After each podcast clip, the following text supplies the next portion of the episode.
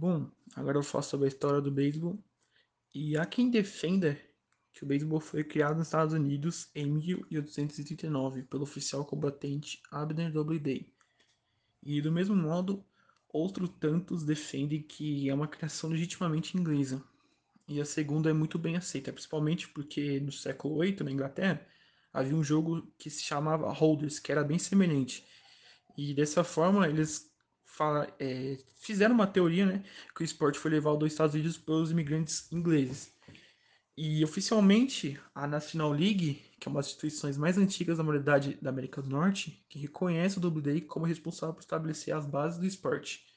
Já o Congresso Nacional Norte-Americano, em 1953, declarou oficialmente que o Alexander Cartwright foi o criador do esporte, embora algum, algumas pessoas né, apontem que ela apenas contribuiu para a consolidação das regras do beisebol.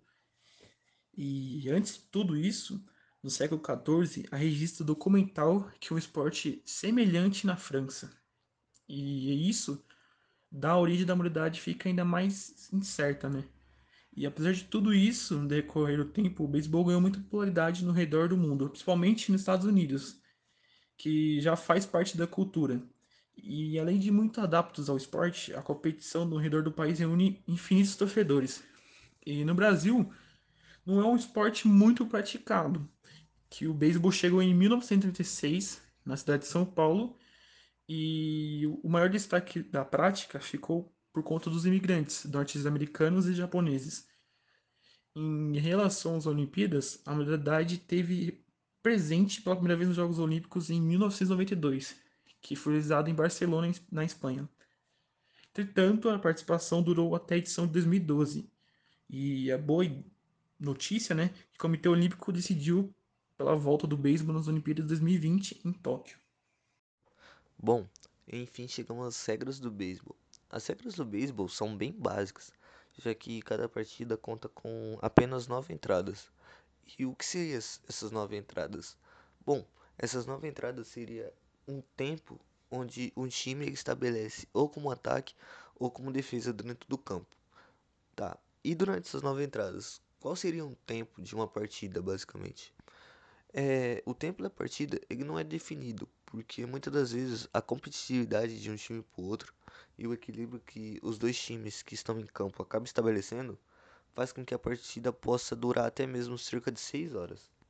E tá, durante essas partidas essas entradas, melhor dizendo. Como os times se encontram dentro do campo? Bom, em uma entrada, um time ele conta como defesa e outro time conta como ataque.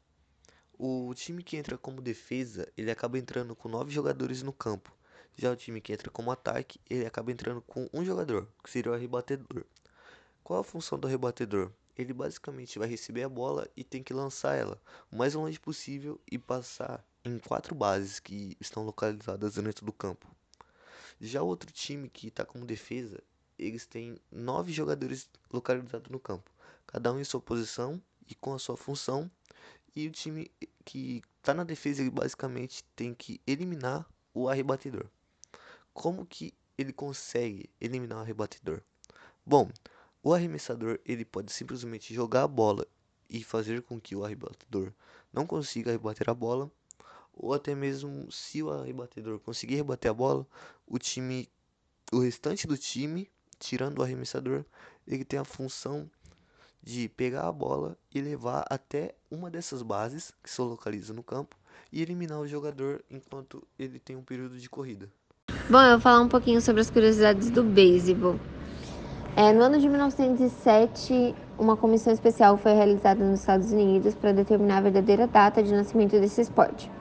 No ano seguinte, foi concluído através dessa comissão que Abner Doubleday inventou o jogo no ano de 1839 na cidade de Cooperstown, é, no estado de Nova York, nos Estados Unidos.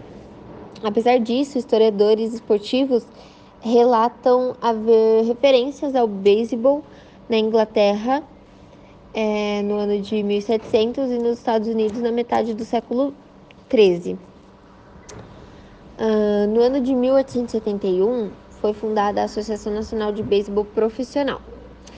Aqui no Brasil, o esporte é chamado de esporte de japoneses mas ele foi trazido pelos americanos no ano de 1850. E ele recebeu esse nome porque com a grande imigração japonesa do século XX, esse grupo, os japoneses, começaram a praticar bastante a modalidade. Por isso ele é conhecido assim e porque atualmente também muitos descendentes de nipônicos residentes no Brasil são jogadores de beisebol.